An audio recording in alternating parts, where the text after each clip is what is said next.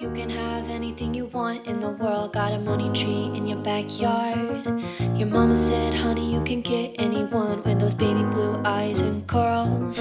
Well, I don't think that's gonna help you, seeing that you don't know how to treat girls. Well, sorry to disappoint you, but you're not the only cute dude. 嗨，各位同学，大家好，欢迎来到今天这一期的英语口语美养成，我是姚老师。那么在今天的节目当中呢，我们依旧会学习一句来自于《Desperate Housewives》Season One Episode Seven 当中的这样一段话：Oh come on, you're not gonna beat a girl like that by knocking off early。 Come on, you're not gonna beat a girl like that by knocking off early. 得了吧，临阵逃脱可打败不了那样的女生。Oh come on, you're not gonna beat a girl like that by knocking off early. Oh, come on, you're not gonna beat a girl like that by knocking off early. 整句话呢，在我们读的过程当中，注意一下，come 和 on 可以连读，会变成 come on，come on。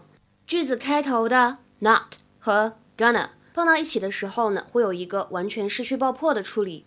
You're not gonna 就会觉得 not 当中末尾的 t 没有太读出来，只做了口型。然后呢，beat a girl 当中的前两个单词也可以连读的处理，会变成 beat a girl。然后呢，like that 当中可以有不完全失去爆破的现象，这个 k 的音没有完全读出来，like that，like that。后面呢，knocking off 可以做连读的处理，knocking off，knocking off。 Where are you going? I'm going to the bathroom and I'm going home. I don't want Mike to catch me here. It's only been 10 minutes. She could be waiting to make her move. Oh, come on, you're not gonna beat a girl like that by knocking off early. It's not a competition. The hell it isn't. 那我们在今天的关键句当中呢，重点讲一下这个 knock off，knock off，它呢可以用来表示下班，对吧？结束工作，也可以指停止做某事儿。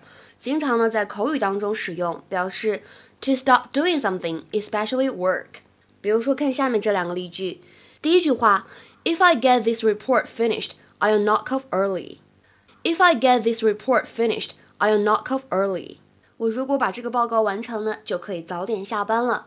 If I get this report finished, I'll knock off early. 那再比如说，你什么时候下班呀？What time do you knock off? What time do you knock off? 你什么时候下班呢？那除了这个 knock off 之外呢，我们刚才的视频对话当中还有另外两个比较有意思的句子，一起来看一下。那么当中出现的知识点呢，都是我们之前在公众号当中就已经跟同学们讲解过的。比如说第一句话，She could be waiting to make her move. She could be waiting to make her move. She could be waiting to make her move. 她可能正要出手呢。什么叫做 make one's move？就是要出招了，对吧？采取措施这个意思。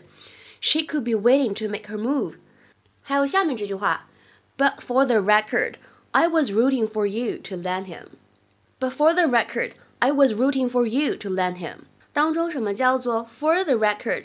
表示怎么样呢？哎，我要声明一下，我要郑重强调一下这个意思。 那么 root for somebody 就非常简单，表示的是怎么样呢？支持你。那后面的这个 land，我们之前在公众号当中讲过，land somebody or something 表示的是怎么样呢？把这个人搞定，把他怎么样呢？搞到手 这个意思。